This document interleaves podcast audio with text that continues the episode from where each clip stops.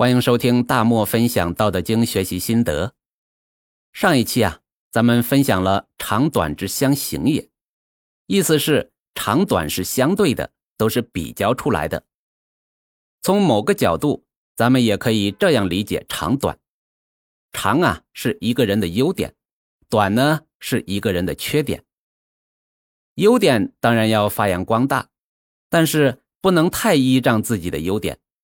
优点利用不好，也会带来不好的结果。比如每年都会淹死很多人，但是呢，有人统计过，这淹死的人呢，多数都是游泳很好的，就是因为觉得自己的水性好，哪里都敢去，所以出事的几率就大了很多。那些水性不好的，下水都小心翼翼的，风险呢反而小了很多。比如有很多女的。自认为自己条件很好，肤白貌美、大长腿，工作还不错，家境呢也过得去。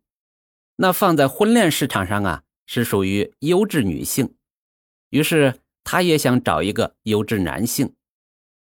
这受传统思想影响，要男强女弱，就想着男方要全方位的都比自己强，学历不能比自己差，收入不能比自己低。家境呢还要比自己好，等等。也许在他看来啊，条件不高，但是挑来挑去，一不小心就过了三十岁了，这就是一把好牌给打了个稀巴烂。而缺点呢，也不见得全部都带来坏事。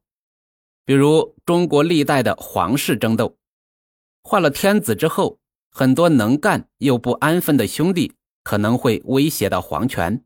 好多呀，下场都不怎么好，偏偏是一些看似懦弱、与世无争或者糊里糊涂的兄弟，可以平安的活到老，因为他们不会威胁到皇权。这糊涂王爷最后成了长寿王爷，很多呀，活得比皇帝都长。接下来呢，咱们聊一下“高下之相迎也”。这通行版呢，这一句是“高下相倾”。很多人解读分析说“清”和“盈”意思区别很大，就说这是被恶意篡改的证据。比如把“清”理解成倒水的“倒”，这高处能往下倒水，这低处怎么往高处倒水呢？这不出了帛书版吗？帛书版说“高下之相迎也”，那咱们以这个为准，就不去纠结通行本的“清”是不是被篡改了。这盈啊，本意是把容器装满，反义词是虚，指容器是空的或者半空不空。咱们往碗里倒水呀，刚开始的时候，这水面是上升的，也就是变高。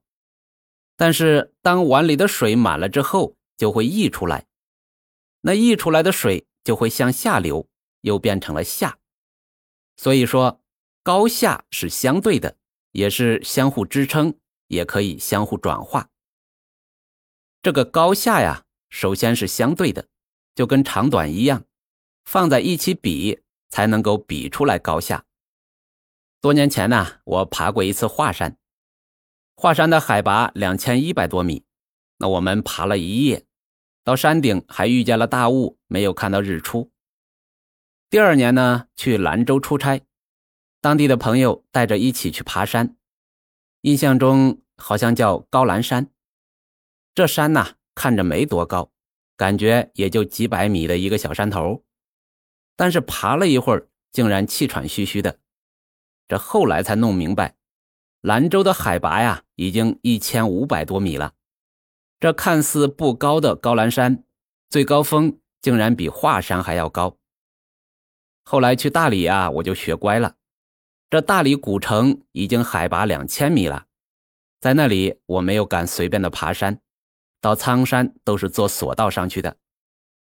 这就是参照物不一样，我自己找的参照物就是脚下的土地，看到的山的高度和它的实际海拔有很大的区别。这华山呢是挺高了，但是如果和喜马拉雅山比起来，那就是弟弟。这就是。高下是比较出来的。这高下呢，也是可以相互成就的。比如老子本人在后面就说：“九层之台，起于垒土，高必以下为基。”就是说明所谓的高，也是由低一点点来成就的。有一句话叫做“一将功成万骨枯”，这打仗的时候啊，一个士兵慢慢的爬到将军的位置上，这个过程中无数的战友牺牲，他的名誉地位。都是用战友们的命换来的，这样的将军会更体恤他的士兵，想尽办法在战场上减少伤亡。他高了，要罩着他的下属。带过团队的都知道，这成绩呀是兄弟们一起打出来的。好的团队长都会善待兄弟们，如果出了什么差错，还要带头扛下来。如果是活兄弟们干。好处自己一个人捞了，那兄弟们消极怠工一段时间，这个头头啊也就离调离不远了。高下是相对的，但是高也不会永远在高处，下边的呢也有出头之日。这高下呀也是会相互转化的，比如咱们现在用的手机多数是智能手机，谁如果还在用带键盘的老式手机，会被别人嘲笑的。但是现在的智能手机也不过才十多年而已，十多年，曾经横行天下的诺基亚手机已经基本销声匿迹了。华为手机推出来卫星电话功能，全国都在喊遥遥领先。但是单说卫星电话这个功能啊，估计也领先不了几年。面对未来的新技术，这个高高在上的领先技术。也会变成新技术的小弟。《儒林外史》里面有一句话：“宁欺白须公，莫欺少年穷。”意思是宁可欺负花白胡子的老头，也不要欺负一个穷少年。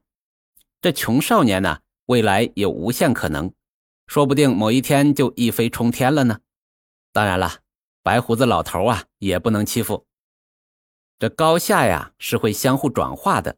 也是告诉咱们，不管身处多高的地位，都要放平心态，不要沾沾自喜，更不要恃强凌弱。万一从高处跌落下来，也不要太过恼火，想办法重新起来就行了。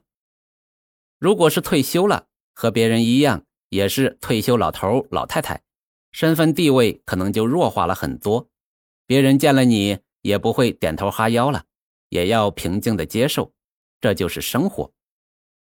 好了，高下之相迎也。高下呀，是相互比较的结果。高下呢，可以相互成就，也可以相互转化。咱们就分享这么多。